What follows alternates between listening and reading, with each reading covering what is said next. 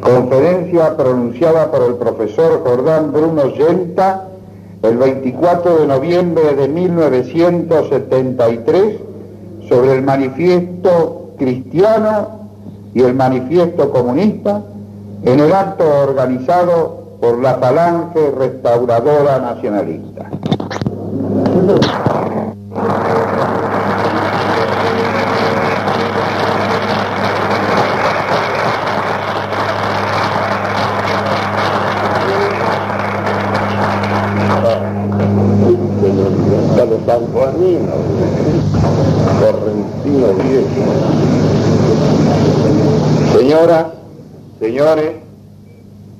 Soldados, patricias falangistas,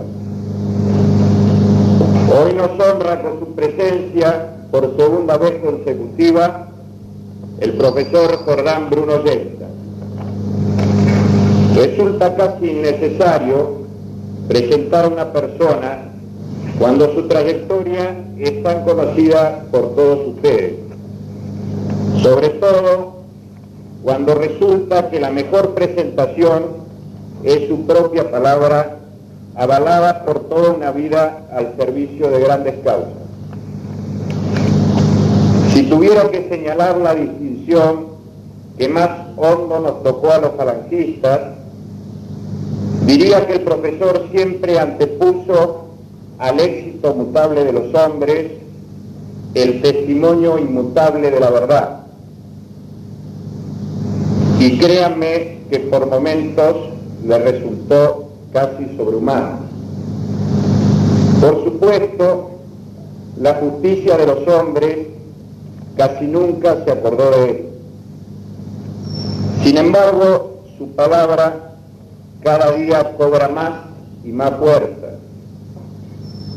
¿Será que se avecinan tiempos difíciles, capaces de comprender tan solo palabras duras, irreconciliables con este mundo prostituido hasta sus mismas entrañas? ¿Y qué fuerza tiene esa palabra que predijo situaciones concretas y que hoy se va cumpliendo con despiadada actualidad?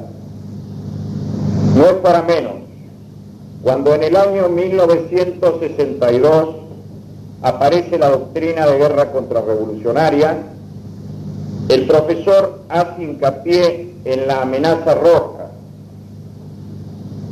en restaurar el principio de autoridad en las instituciones y en nuestra propia juventud. ¿Y qué tenemos en el año 1973? Tenemos el marxismo a las puertas del poder. Tenemos que la mayor parte de nuestros oficiales no saben para qué usar la espada. Tenemos sacerdotes que han preferido cambiar una eternidad en el testimonio de Cristo por cosas demasiado humanas.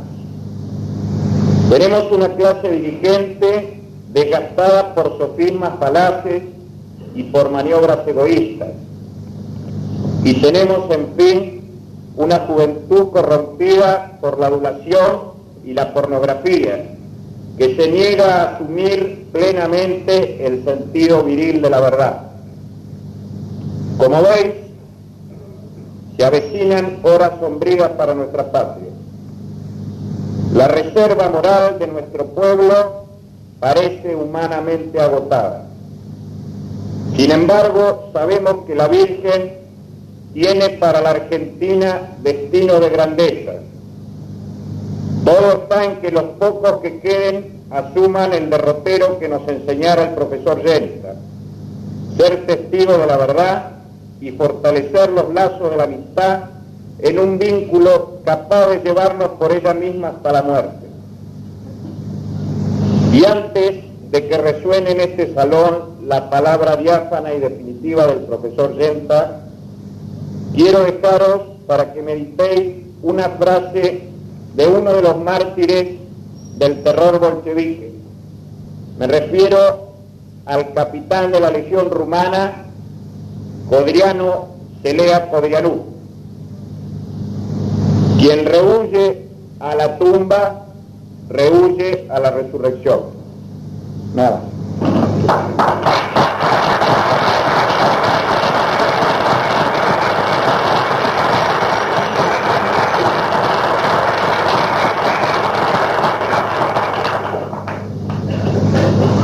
Señoras y señores,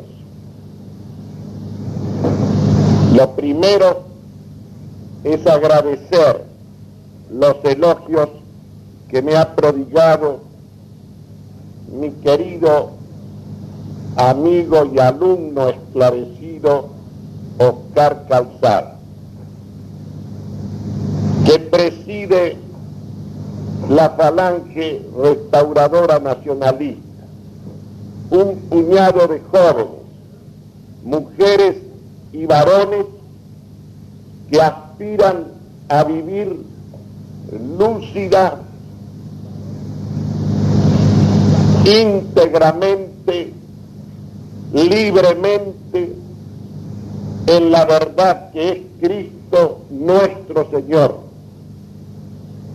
y que tienen como modelo y paradigma, como dechado y ejemplo de criatura humana, a la Santísima Virgen que llevó en sus entrañas a esa verdad que nos ha creado y que nos ha redimido.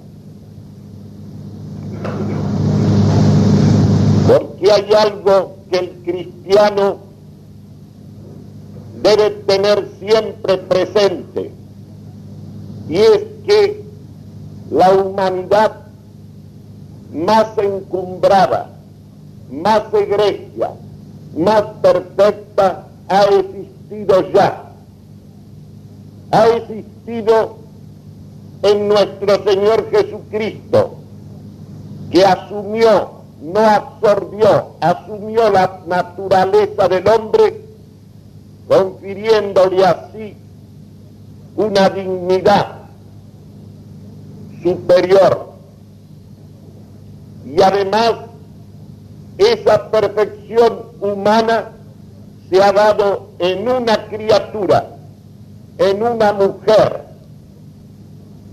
porque la mujer es una preferencia del Señor. La Santísima Virgen es como criatura la humanidad perfecta. Ningún sentido de progreso, de evolución. Ninguno de esos esquemas que dominan la mentalidad de nuestro tiempo podrá de ninguna manera restarle al cristiano este sentido de que la humanidad más perfecta ha existido ya sobre la tierra y que por lo tanto nada nuevo puede ocurrir en lo esencial hasta el fin de los tiempos.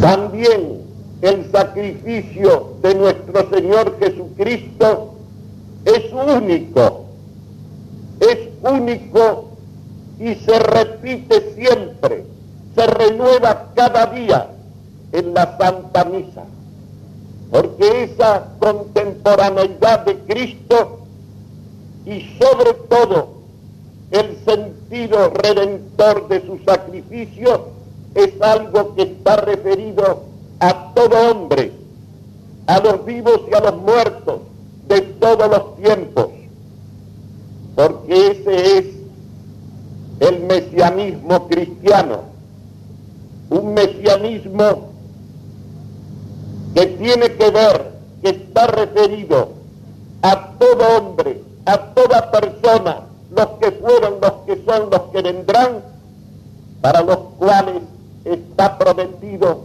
eso mismo que se ha consumado en él, la resurrección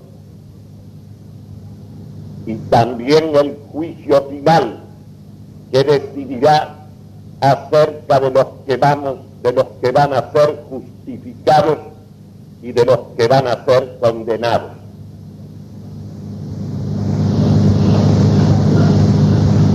Hay en este mesianismo cristiano un sentido de eternidad que justamente el mesianismo marxista rehúsa, reniega y rechaza para sustituirlo por un mesianismo puramente terrenal, por un mesianismo puramente terrenal que promete a una humanidad futura que no ha existido todavía, que no ha llegado todavía a la existencia, le promete una felicidad, una felicidad aquí abajo en la tierra. Los que nacieron antes, los que vivieron antes, los que murieron antes, incluidos todos nosotros, no tenemos acceso, no tenemos nada que ver con esa felicidad que, repito, es para una humanidad que está por ser, no que ha sido ni que es. Esto es una distinción primera y fundamental que tenemos que hacer entre el sentido cristiano de la vida y este sentido materialista que el marxismo ha difundido y que en alguna medida podemos decir avanza arrollador en el mundo. Pero antes de entrar a considerar y a contraponer el manifiesto cristiano y el manifiesto comunista, quiero hacer una referencia sumaria a la Argentina de hoy, porque esa es nuestra responsabilidad principal como argentinos. Voy a limitarme a señalar dos hechos, dos hechos que son dominantes, que son relevantes en la Argentina de hoy. Uno, referido al orden de la inteligencia, de la inteligencia que define y que decide. En la República Argentina hoy la universidad está entregada enteramente al dominio marxista. No es una novedad del gobierno peronista, es simplemente la continuidad y la culminación de un proceso que se inició en el año 1918 con la reforma universitaria. Cuando ingresé a la Universidad de Buenos Aires en 1928, apenas 10 años después de iniciada la reforma universitaria, ya el marxismo tenía una presencia y un cierto dominio, sobre todo en la mentalidad estudiantil. Y yo mismo fui arrastrado por esa corriente que pude superar, gracias a Dios, antes de egresar de la Facultad de Filosofía y Letras. Posteriormente fui profesor de la Universidad Nacional del Litoral y fui interventor de esa misma universidad en el año 1943. En aquellas circunstancias, ese predominio marxista tenía un avance muy superior a mis años de estudiante. Pero todavía era posible, tanto en el nivel docente como en el nivel estudiantil, enfrentar el problema de la reforma universitaria. Por mi parte lo hice y el resultado fue que yo fui sustituido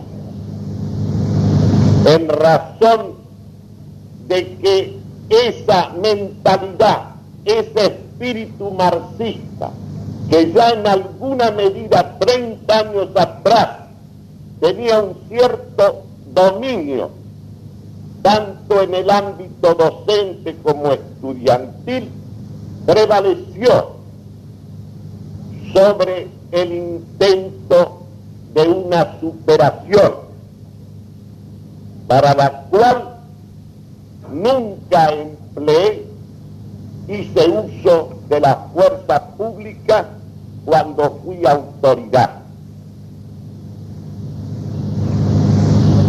Después, este proceso de bolchevización de la universidad continuó. Los diez años del peronismo anteriores fueron absolutamente impotentes para dominar esta presencia y este dominio marxista en la universidad oficial. Y cuando se produjo la revolución libertadora, entramos en una fase decisiva de ese predominio marxista. Hubo un continuismo, hay un continuismo en la universidad con algunos altibajos desde 1918 hasta la fecha. En los últimos meses, ese dominio marxista se ha hecho total, integral, lo mismo en el nivel docente que en el nivel estudiantil, con las excepciones que confirman la regla y que por otra parte no tienen presencia relevante en la conducción de la universidad. Y a mi juicio, como la universidad es en el orden temporal lo primero en la República, En este momento, el marxismo universitario ya está en la fase de la ejecución de la revolución social. La inteligencia es lo primero. Todo comienza en la inteligencia. Lo mismo en el orden constructivo que en el orden destructivo. Y tiene que ser así, porque en el principio fue la inteligencia, fue el verbo. Y todos nosotros somos criaturas de la inteligencia divina. Y la inteligencia en el hombre, imagen y semejanza de esa inteligencia divina, ahí está el principio de todo aquello que es del orden constructivo, del orden natural, como de aquello que compromete, distorsiona y destruye ese orden.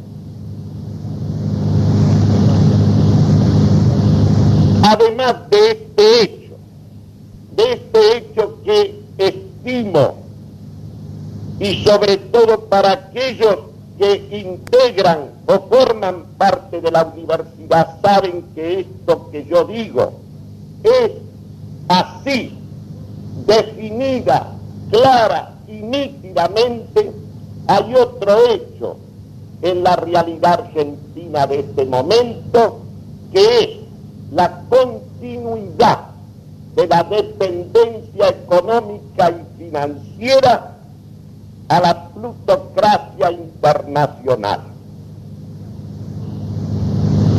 Estos dos hechos, la dependencia intelectual de la mentalidad marxista y la dependencia económica y financiera de la, plutocracia internacional provocan, agudizan y exasperan una situación dialéctica que tiene su expresión concreta en la guerra subversiva. ¿Podrá la propaganda y la publicidad velar, atenuar la realidad que estamos viviendo? Pero hay un hecho indiscutible que es el terrorismo.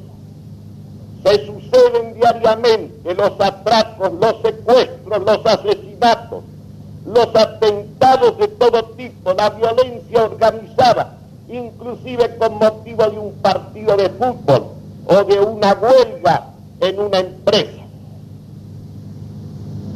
Estos hechos configuran una situación real, indiscutible,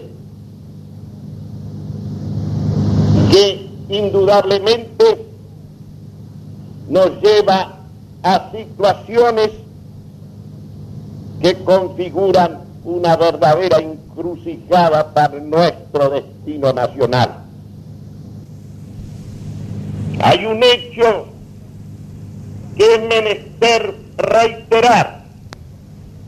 En ninguna parte del mundo se ha tenido como compañero de ruta al comunismo sin que las consecuencias ulteriores fueran funestas para la nación y para los aliados ocasionales del comunismo. Hecha esta aclaración,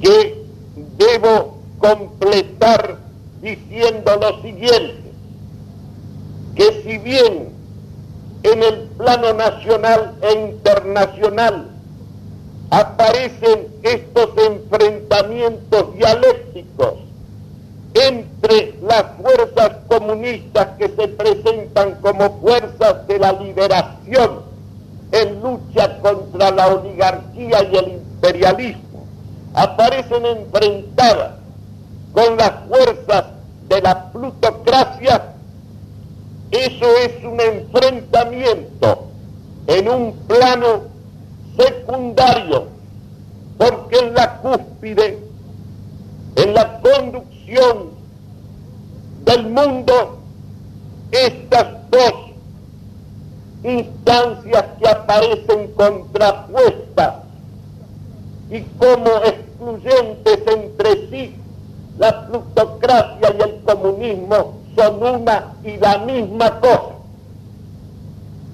son como el anverso y el reverso, son como los dos frutos del anticristo, son los dos frutos del ateísmo contemporáneo, de esta radical negación de Cristo como principio y fin y como centro de la historia universal. Es un hecho evidente que la plutocracia internacional, el poder financiero internacional, que la Iglesia ha denunciado desde la encíclica cuadragésimo año de, de Pío XI 1931, hasta la carta apostólica de Paulo VI del año 71, es evidente que esa plutocracia internacional ha financiado todas las revoluciones comunistas del mundo. Y además es la que ha contribuido decisivamente a la construcción de las economías socialistas. Los poderes multinacionales actúan lo mismo en nuestra Argentina que en Estados Unidos, que en la China de Mao y que en la Rusia soviética. Porque es evidente que se cumple aquella palabra de nuestro Señor Jesucristo en el sermón de la montaña que vamos a comentar. No podemos tener dos señores. O nuestro Señor es el verdadero Dios, o nuestro Señor es la riqueza. Y hoy podemos decir, porque es notorio, porque es un hecho evidente, el mundo rueda por el sucio dinero. Por eso los cristianos no podemos esperar éxitos temporales, triunfos temporales, y si acaso llegan, será simplemente un presente de nuestro Señor Jesucristo. Y esos triunfos no se dan porque es evidente que se va delineando en el mundo, configurando el reino del anticristo. No se puede entender nada, ni de la historia, ni de la política, ni de la sociología, ni de la psicología, si nosotros no nos referimos a la cuestión radical que es la cuestión religiosa. Así decía Donoso Cortés a mediados del siglo pasado. En el fondo de toda cuestión social y política hay una cuestión religiosa. Y en esta contraposición entre estas dos palabras, que son las únicas palabras que tienen una presencia real en el mundo. La palabra del manifiesto cristiano y la palabra del manifiesto comunista es la raíz de estas dos palabras, de estos dos manifiestos, de estos dos programas, de estos dos ideales de vida, está la cuestión religiosa. Hay un hecho en torno al cual gira toda la ciencia del hombre contemporáneo. Y es la cuestión de que los modernos, sean liberales o marxistas, sean kantianos o positivistas, sean pragmatistas o existencialistas en general, sean democráticos, liberales o socialistas o populistas, todos repudian implícita o explícitamente el dogma del pecado original. Aquella idea que entre otros difundió por el mundo junto con la democracia basada en la omnipotencia del número, Juan Jacobo Rousseau, que decía que el hombre nace bueno, pero la sociedad lo corrompe, esta idea, esta falsa idea, se ha extendido por todo el mundo occidental y cristianos. Y muchos cristianos, a pesar de confesar el pecado original, a pesar incluso de acudir al sacramento de la penitencia y frecuentar la Eucaristía, en definitiva, en todo lo que sean cuestiones del orden temporal, actúan como si ese pecado original y esa necesidad de la divina redención no tuvieran ningún sentido. Es evidente que los modernos han sustituido el dogma del pecado original por el mito de la depravación social. De tal manera entonces que el origen del mal y de la injusticia reside en lo social histórico, en las relaciones entre en la relación del hombre con Dios. Esto tiene una trascendencia y una proyección que afecta no solamente la antropología humana, sino toda la praxis humana en todos los órdenes, en el orden político, en el orden educacional, en el orden económico, en el orden jurídico, en el orden cultural. Hay una diferencia fundamental en considerar que la raíz del mal es una desobediencia del hombre a Dios que lo ha separado de Dios. Es decir, que ha separado al hombre de aquel que es su principio y su fin. Cuando un ser se separa de su fin, de su fin natural, ese ser se corrompe y se degrada. Por eso el hombre, al apartarse de Dios, se ha vuelto inhumano, inhumano con los demás e inhumano consigo mismo. Cuando nosotros leemos en el Antiguo Testamento el crimen de Abel sobre Caín, de Caín sobre Abel, nosotros estamos allí frente a una consecuencia justamente de este venir al mundo con la herencia del pecado original que comporta en nosotros una inclinación al mal. De tal manera que el enfrentamiento del hombre con el hombre es la consecuencia y del hombre consigo mismo es la consecuencia de ese enfrentamiento original con Dios.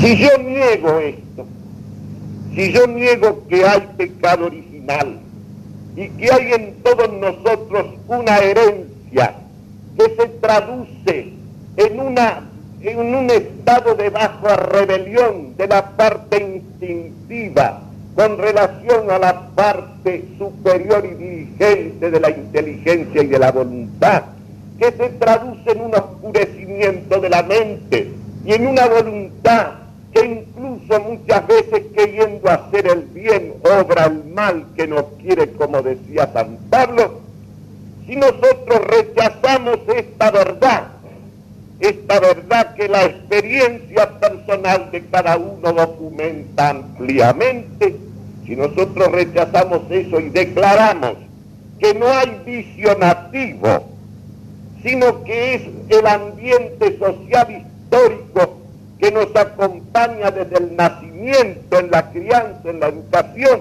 la que corrompe las inmaculadas inclinaciones con que venimos al mundo, entonces la consecuencia va a ser la siguiente.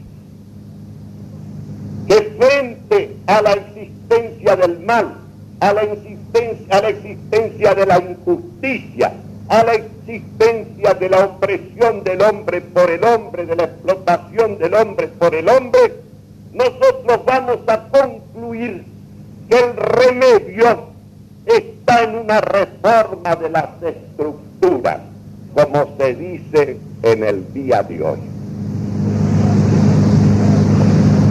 y que la condición del hombre y el porvenir del hombre va a ser precisamente modificado con la simple modificación de las estructuras sociales, como si ellas tuvieran razón de fin para el hombre y no fueran simplemente medios para que la persona que cada uno de nosotros pueda desenvolver.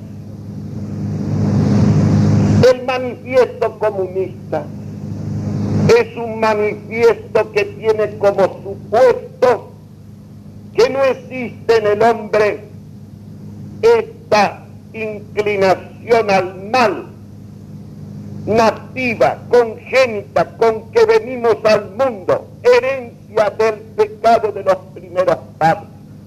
Por lo tanto, si no hay pecado original, ¿a quién eliminamos nosotros es a nuestro Señor Jesucristo. ¿Qué sentido tiene la encarnación del Verbo? Esta suprema generosidad de Dios. ¿Qué sentido tiene su pasión y su muerte de cruz? ¿Qué sentido tiene su sufrimiento y su muerte por amor a nosotros? ¿Qué valor redentor tiene? Si el hombre viene al mundo inmaculado.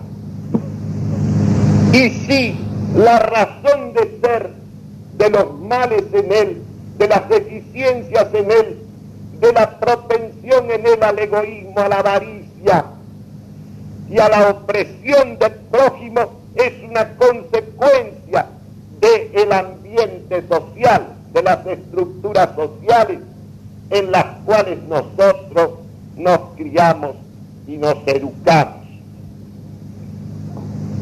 De esta manera, por la negación del pecado original y la sustitución de ese dogma de nuestra fe, que expresa una verdad elemental, la sustitución de ese dogma por el mito de que la causa de los males y de la injusticia es la sociedad, es el ambiente social. Y aquí ha derivado esa eliminación de Cristo. Esa eliminación de Cristo, porque ¿qué sentido tiene, repito, la encarnación y la redención? ¿Qué sentido tiene la presencia de ese Cristo crucificado que adoramos? Y que es aquel precisamente que restablece nuestro ser y lo devuelve a la unidad con Dios por mérito suyo y por amor a nosotros. ¿Qué sentido tiene ya esa presencia de Cristo si no hay pecado original?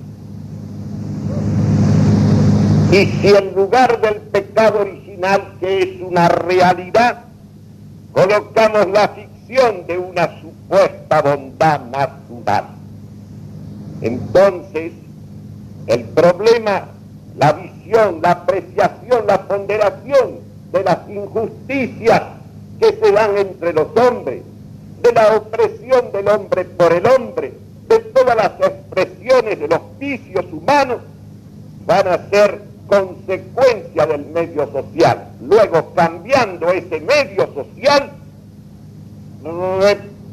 restauramos al hombre y entonces nosotros asistimos como expresión, la más atarada, la de mayor fuerza expresiva y dialéctica, que es el manifiesto comunista, el cual parte de este supuesto de que es en la sociedad donde está el origen del mal y de la injusticia.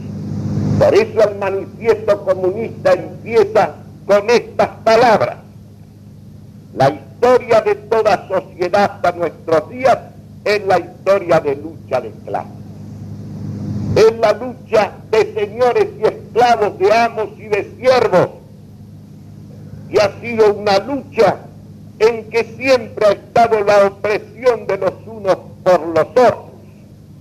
Y hasta el día de hoy no ha habido otra cosa el fuego de estas antinomias que hoy se resumen, se simplifican en la existencia de dos fuerzas, de dos instancias exclusivas, absolutamente contrapuestas, que son la burguesía y el proletariado. Por eso dice Marx, nuestra época, la época de la burguesía, se caracteriza, sin embargo, por haber simplificado los antagonismos de clase. Burguesía que es todo el mal, proletariado que es todo el bien, la víctima el sufrimiento. Uno ve reaparecer aquí la vieja idea maniquea de dos principios del mal y del bien. Y como esto es una idea simple, se ha difundido por el mundo entero. Y no hay sino una burguesía una burguesía patronal empresaria que es y no puede ser sino opresora y explotadora, y hay un proletariado que no puede ser sino víctima. Y lo interesante es que los únicos que no figuran en esta antinomia son los verdaderos explotadores de las naciones y de los hombres que son los usureros internacionales. Esa plutocracia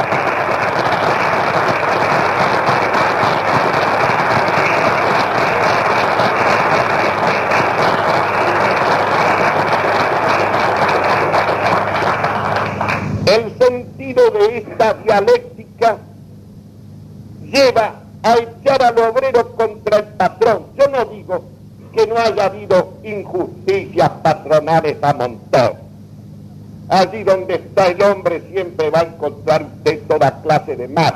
Es como cuando se habla del descubrimiento y la conquista de América y se documentan los vicios y los excesos y los abusos que hacían una cantidad de españoles. No se discute eso. Es como si el hombre no llevara consigo la herencia del pecado. Lo que interesa es finalmente si todo lo que hizo España en América fue opresión, fue latrocinio, fue rapiña, fue explotación del indio, o si a pesar de todo eso España trajo su civilización entera, trajo un sentido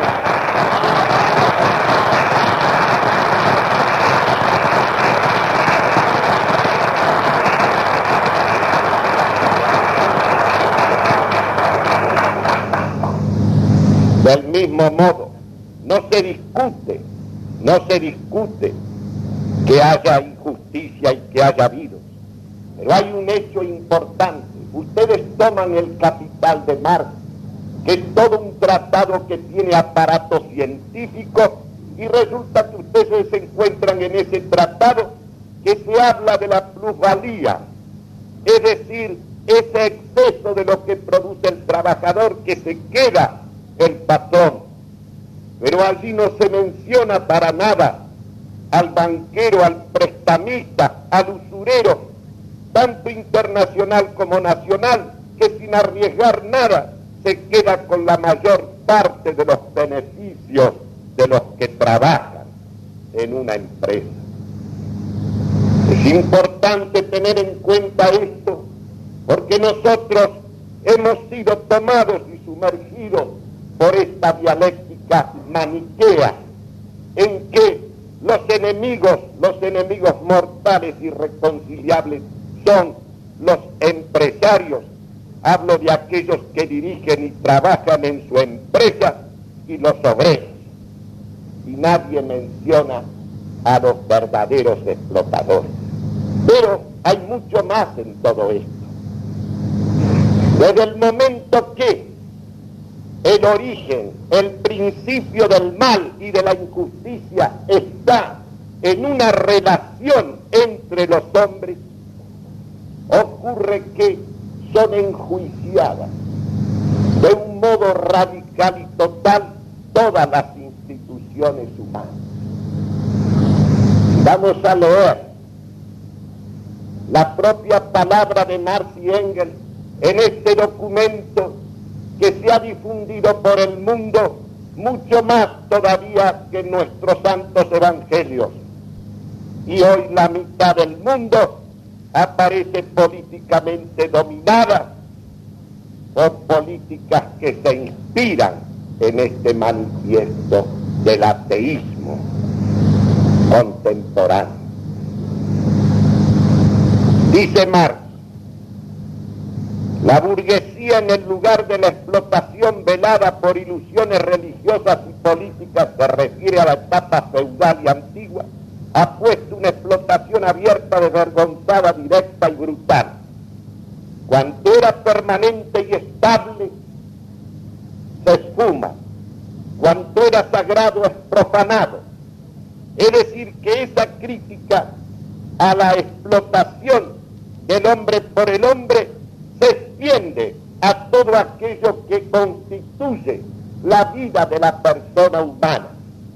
Empezando por el sentido de todo lo permanente y esencial que el hombre reclama para edificar una existencia en el orden natural, en el orden querido por Dios.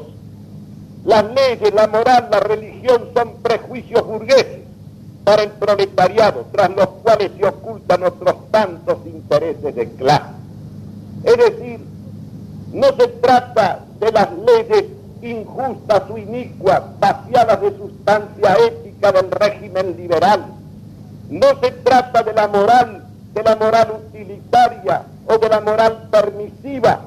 No se trata de la religión degradada en superstición o idolatría, sino que lo que se enjuicia es las leyes, la moral, la religión, tal como ellas se han manifestado, se han realizado en el mundo occidental.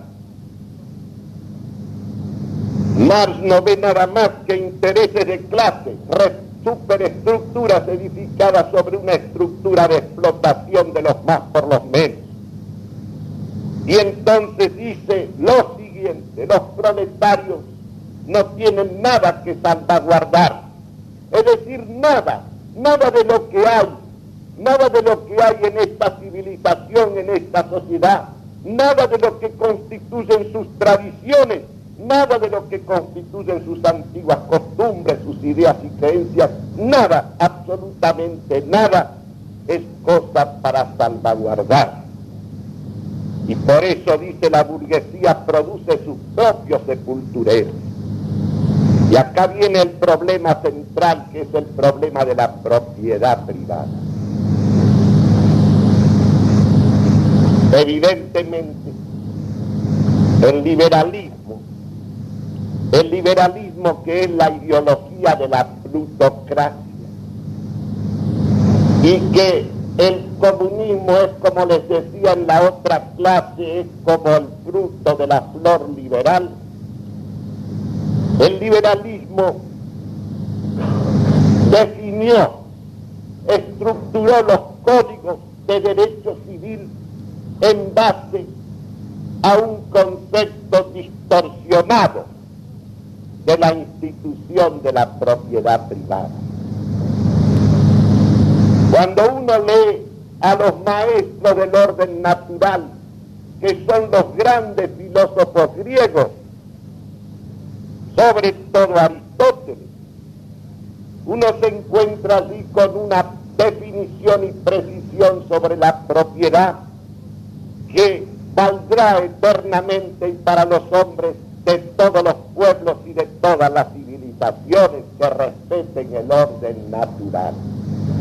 ¿Qué dice Aristóteles? El hombre tiene derecho a poseer bienes propios, siempre que los use como si fueran comunes. Nadie ha definido mejor ni podrá hacerlo lo que la propiedad privada es. El hombre tiene derecho a poseer bienes materiales como bienes espirituales porque eso es inherente a su persona, dirá el cristiano.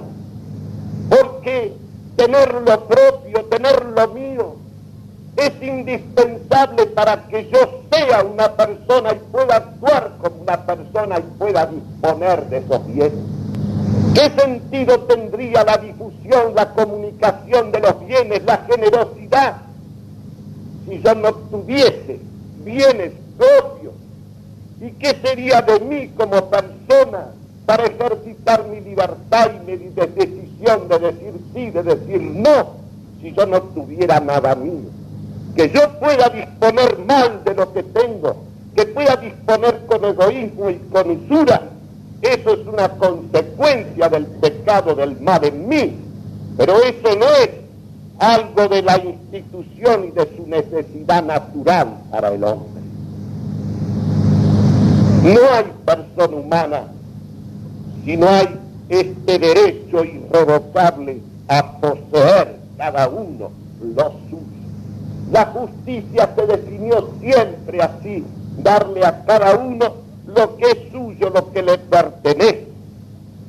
Y precisamente para poder ejercitar la comunidad, la comunicación, la difusión, yo tengo que tener lo mío. Y si Dios me ha dado el don o los talentos del espíritu de empresa, de iniciativa, de inventiva, de ingenio, que por ejemplo yo no los tengo, ¿cómo hago yo a ejercitar eso si no tengo los medios para hacerlo? Este es un problema, a mi juicio, claro como la luz del día. Además, decía Aristóteles esto otro, la difusión de la propiedad privada hace que se extienda la libertad y se desarrolle la clase media, que es la clase del equilibrio, que es la clase de la estabilidad. Este es un problema que nos permite comprender por qué la iglesia, la doctrina social de la iglesia, enseña que la solución del problema de la propiedad privada es difundirla, extenderla al mayor número de personas si fuera posible a todos, que todos tuvieran un patrimonio al menos suficiente, porque eso es base material de su libertad. Este es un punto que tenemos que meditar para apreciar la trascendencia del mismo. ¿Qué ha hecho el derecho liberal? El derecho que está orientado por el espíritu de la plutocracia. Ha tomado la propiedad privada y la ha erigido en un derecho absoluto e incondicionado. Y desde el Código Napoleón a todos los códigos este, liberales usted lee lo siguiente, que el hombre tiene derecho a poseer bienes y a disponer como se le da la gana. De esos bienes, como si estuviera solo en el mundo, como si no fuera criatura de Dios, si no fuera social por naturaleza y estuviera en una interdependencia de los demás y ordenado al bien común. Esta cosa aberrante y monstruosa no significa que la solución está en abolir la propiedad privada, sino en abolir este abuso, este abuso aberrante y monstruoso que ha permitido que la riqueza se concentrara en un número mínimo de personas, proletarizando al mayor número, proletarizando al mayor número de las personas y al mayor número de las naciones. este asunto de la propiedad privada nos está revelando la orientación de este manifiesto comunista. El origen del mal es social. El origen del mal, también esto lo aprendió, lo repite de Rousseau, está en la institución de la propiedad privada. Porque ¿qué dice Rousseau en el discurso sobre la desigualdad entre nosotros? El día en que alguien le puso cerca un terreno y dijo esto es mío, ese día se instituyó la propiedad privada y se iniciaron las diferencias y oposiciones de clase. En consecuencia, si la causa de los males, si la causa de la explotación del hombre, del predominio de uno sobre otro, es la institución de la propiedad privada, no el abuso aberrante de la misma producida por el derecho liberal, y yo digo la solución está en abolir la propiedad privada, yo le estoy quitando a la persona humana una distinción, algo que ella necesita, porque nosotros somos espíritus carnales para poder manifestar y expresar su personalidad. Y yo hablo esto que pertenezco, revisto entre los pobres desde siempre. Y estoy defendiendo mi propiedad privada. Estoy defendiendo un derecho natural. Una cosa clara como la luz del día. Si mañana un puñado de banqueros o un puñado o un puñado de responsables o administradores del Estado son dueños de toda la riqueza y la manejan ellos, ¿qué son todos los demás sino esclavos y siervos de ellos? Pero no solamente arrasa con la propiedad privada, sino que dice cosas como esta respecto de la familia y respecto de las mujeres. Dice el manifiesto comunista, lo sumo podrá reprocharse a los comunistas es querer introducir en lugar de una comunidad de las mujeres, hipócritamente disimulada, una comunidad franca y oficial. Ustedes se dan cuenta, es cierto, por el camino de la libertad sexual, por el camino de las indiscriminaciones de hijos y de padres, por este camino del divorcio vincular, estamos realizando esta comunidad universal de las mujeres y de los varones. Ustedes ven que siempre se trata de lo mismo, de arrebatar, de quebrar, de destruir la distinción. Lo que distingue a la persona, lo que te hace persona, lo que te hace persona es que el compromiso que sellas tú, varón, con una mujer, es un compromiso que te compromete la vida entera, porque no es la unión de un toro y una vaca, es una cosa clara. Son dos personas que se comprometen como personas.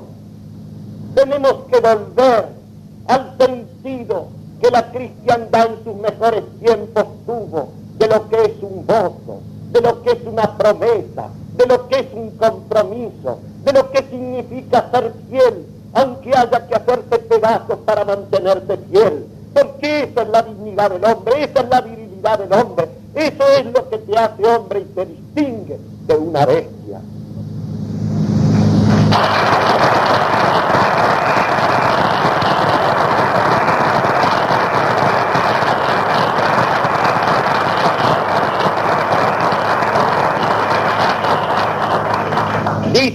Después Marx, los obreros no tienen patria, no se les puede quitar lo que no poseen. Y para resumir, porque se me va el tiempo, la revolución comunista griega es la ruptura más radical con el régimen tradicional de la propiedad. Nada hay de extraño si en el curso de su desarrollo rompe de la manera más radical con las ideas tradicionales. Es decir, todo aquello que el hombre necesita para ser hombre. Primero, la trascendencia de esas actividades superiores del alma como son la actividad de entender y de querer. Actividades que le permiten al hombre, a la persona ir más allá de sí mismo. Porque ¿qué es conocer? Conocer es pensar al otro en tanto que es otro. Es este poder este poder maravilloso de la inteligencia, de llegar a hacer las otras cosas permaneciendo ella misma y constituirse en el universo entero de todas las cosas en la verdad que conoce. ¿Y qué es el amor? Sino un acto de trascendencia de la persona, unir más allá de sí mismo, un ser para el otro. Si yo erradico del hombre la vida superior de la inteligencia y la vida superior de la voluntad. Si yo elimino la religiosidad, elimino la piedad, elimino la metafísica, yo lo estoy vaciando al hombre de su vida espiritual y lo estoy reduciendo, lo estoy reduciendo como acontece en el día de hoy a un manojo de dinamismos elementales, de instintos o de reflejos. Puede decirse que toda la psicología que hoy se enseña, salvo las excepciones que confirman la regla en las universidades, es una psicología zoológica, donde lo superior aparece determinado por lo, por lo inferior, donde los instintos mandan, donde te dicen que las inhibiciones, que las represiones son las que engendran la enfermedad son la causa de la patología del alma, como si los instintos del hombre, esos dinamismos elementales, no estuvieran por naturaleza para ser ordenados por la vida de la razón y de la voluntad.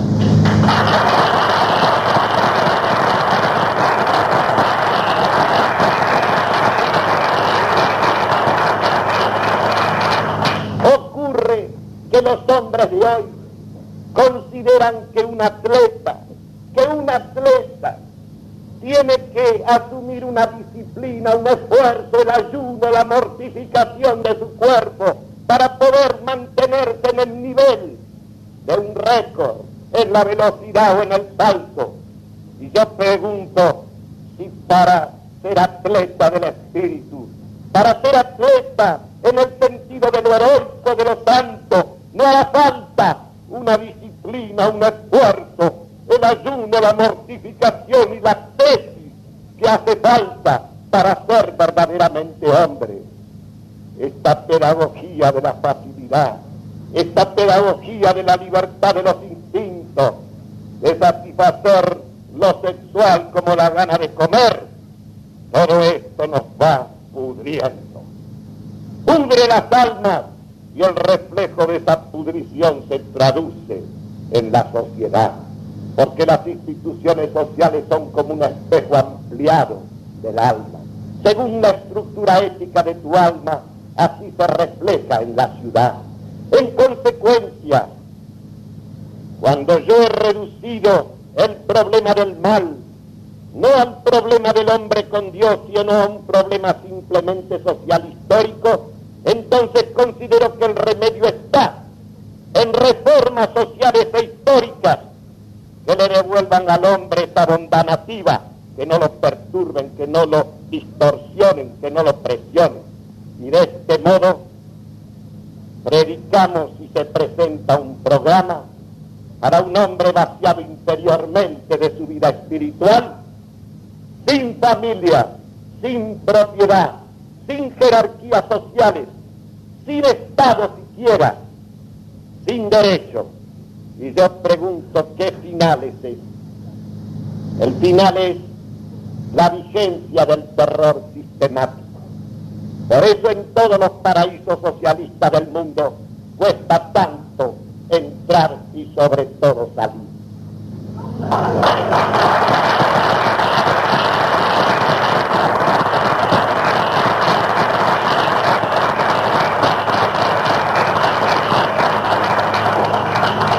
para que ustedes vean a dónde hemos llegado, a dónde hemos llegado en la universidad de hoy. Les voy a leer una palabra del actual delegado interventor de la Facultad de Ciencias Económicas, el cual dice cosas que realmente son estremecedoras. Por ejemplo, pero lo vamos a leer aquí en el mismo boletín oficial. Dice así, nosotros pensamos que la comunidad universitaria está formada por trabajadores y estudiantes.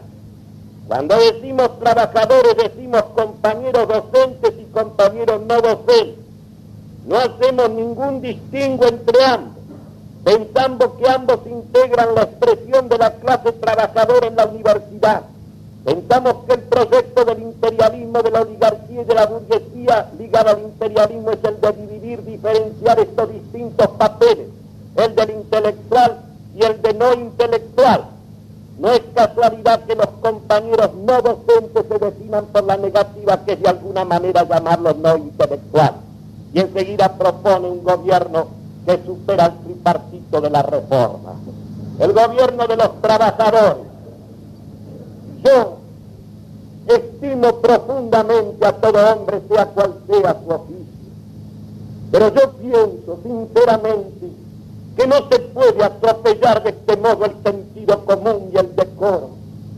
La razón, la prudencia y la justicia de pretender que los trabajadores manuales sean menestrales o sean escribientes, tengan participación en la conducción de la universidad porque la universidad es el lugar de la inteligencia, es el lugar de los que saben, y los que saben son los que tienen que enseñar y tienen que dirigir.